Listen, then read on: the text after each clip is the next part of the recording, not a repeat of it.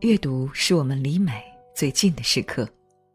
在微信上搜索公众号“上官文露读书会”，关注我们，可以查看节目原文或了解更多关于读书和电影的内容。各位好，我是上官文露读书会的主播简宁。拜伦说过：“爱情是男人生命的一部分，却是女人生命整个的所在。”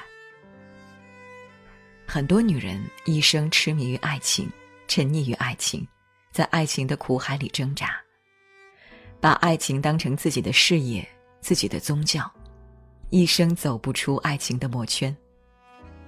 而很多男人则把事业放在第一位，把事业当成自己的爱情，当成自己永恒的恋人。不管他们的爱情多么的绚烂，不管他们爱的女人多么的迷人。一旦要在爱情和事业间做出取舍的话，他们大多都会毫不犹豫地选择事业，如唐明皇李隆基，如《色戒》里的易先生等。唐明皇虽然对杨贵妃视若珍宝，为了能让她吃上新鲜的荔枝，不惜动用一马从遥远的广州运送；为了博得她的欢心，不顾百姓的舆论和群臣的反对。把他的诸多娘家人提拔升迁。但是，一旦杨贵妃和他的江山发生矛盾，他还是抛弃杨贵妃而选择江山。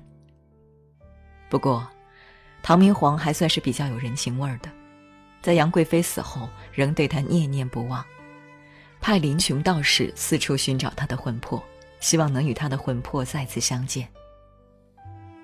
相比较唐明皇。色戒中的易先生就冷酷多了。尽管王佳芝在关键时刻救了他的性命，尽管王佳芝与他有过肌肤之亲，但当他逃出珠宝店后，还是毫不留情地派人处决了王佳芝等人。色戒中如此写道：“他知道，他临终一定恨他，不过，无毒不丈夫，不是这样的男子汉，他也不会爱他。”一个多么冷酷无情的男人，面对着既有身体接触又有救命之情的女人，他没有一点怜惜之情，没有一点犹豫之意。枪决他的时候毫不手软。他不是不可以放他走，也不是不可以把他留在身边做情人。书里这样写道：“他可以把她留在身边，特务不分家，不是有这句话。”况且他不过是个学生，但为了保证自己的安全，为了自己事业的发展，他还是毫不犹豫的舍弃了他。这就是唐明皇和易先生的价值取向，也是为事业至上的男人的取舍标准。当爱情和事业发生冲突，当女人和前途产生矛盾的时候，他们一般会弃爱情而选择事业。弃女人而选择前途，爱情对他们来说只不过是点缀，女人对他们来说只不过是过客，只有事业，只有前途，才是他们的长久之爱，才是他们永恒的情人。与事业至上的男人相反的是，大多女人把爱情放在第一位，把爱情当成自己最高的追求，比如王佳芝。他的使命和任务本来是刺杀易先生，但当易先生在珠宝店为他买那颗六克拉的贵重戒指时，他以为对方爱上了自己，于是，刹那间就沦陷了。在王佳芝的心目中，爱情胜过了民族大义、事业功名，眼前的这个男人重于普罗大众，因此，在爱情的魅惑之下，王佳芝毫不犹豫地选择放走这个男人。也许在王佳芝的心底里存在着一丝希冀，希望这个男人逃走之后会感念自己的恩情，把自己接到身边做个永久的情人。但他万万没想到的是，这个男人竟然是如此的无情无义，为了自己的事业和前途，毫不留情地舍弃了自己。于斌在《张爱玲传》里对王佳芝有一段非常贴切的评价：忘情于爱。是女人身上一块柔软的地方，发作起来是可以不顾一切的。忘情于爱是王佳芝的可爱之处，也是她的致命弱点。正由于忘情于爱，她丢掉了自己的性命。有读者可能会说，这是小说，免不了有演绎和夸张的成分。女性为爱情葬送性命的并不多见。但是在现实生活中，女性为了爱情而葬送事业、断送前途的比比皆是。最著名的应该算是日本的女演员山口百惠了。她主演伊豆的舞女、血疑、绝唱等著名影视剧，高超的演技征服了多少观众，清纯的形象迷倒了多少少男少女。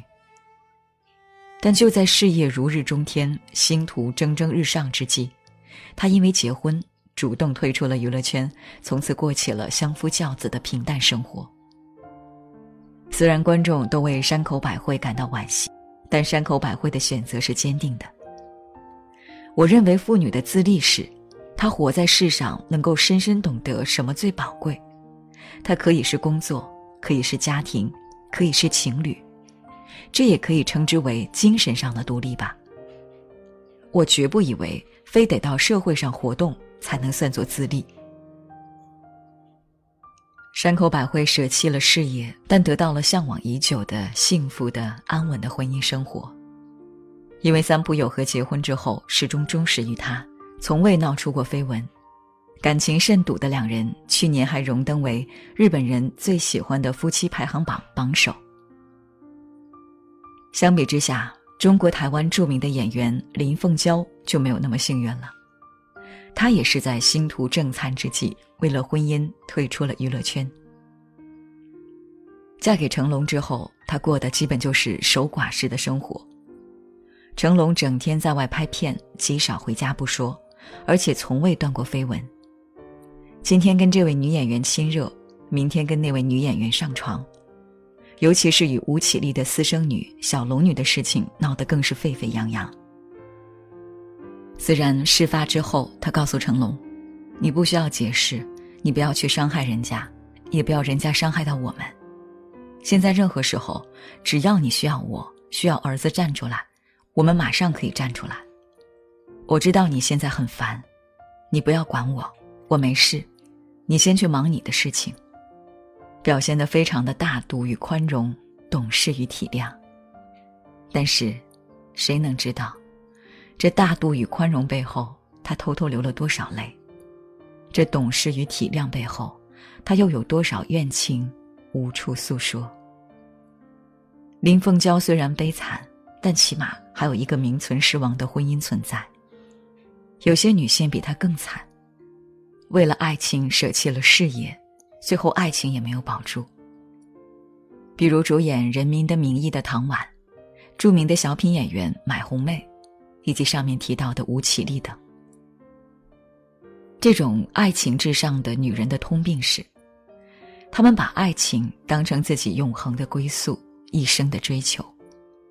当得到爱情的时候，以为得到了全世界；当进入婚姻后，以为找到了永久停泊的港湾，从此之后就陶醉在安宁幸福的婚姻里，停止了自己奋斗的脚步。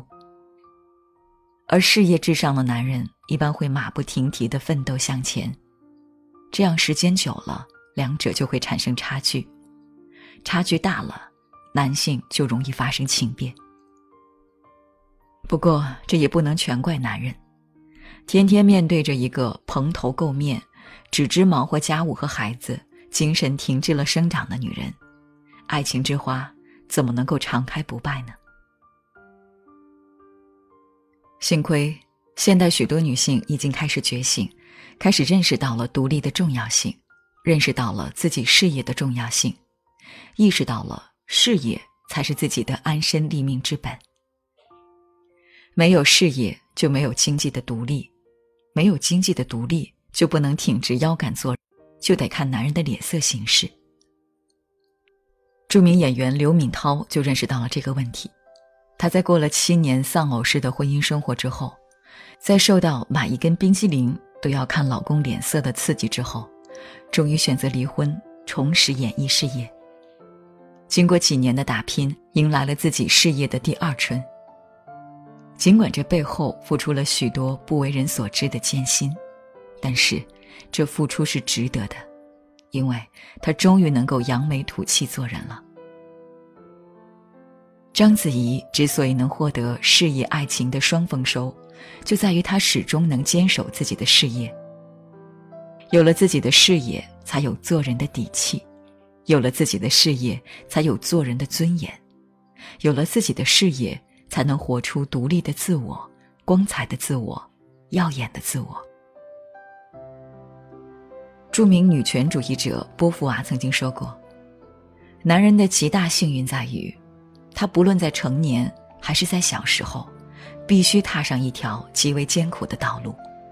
不过，这是一条最可靠的道路。女人的不幸则在于被几乎不可抗拒的诱惑包围着，她不被要求奋发向上，只被鼓励滑下去到达极乐。当她发觉自己被海市蜃楼愚弄时，已经为时太晚。